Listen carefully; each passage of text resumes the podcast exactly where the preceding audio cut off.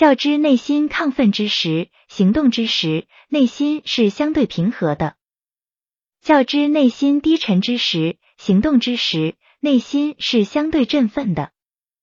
行动便是如此，内心既不过于高亢，也不过于低沉，内心比高亢要平和些，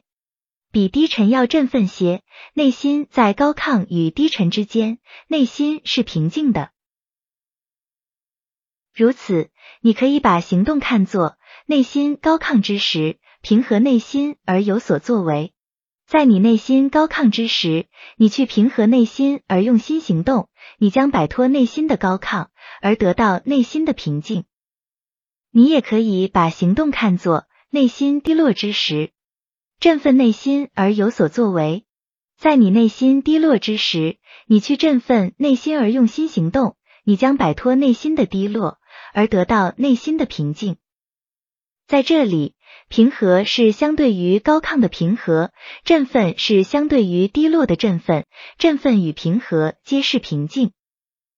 行动之时，你便是内心平静。若你不能理解内心的平静，那么你经历过的相对于低落的振奋作为，或相对于高亢的平和行为，可以帮助你准确掌握此平静。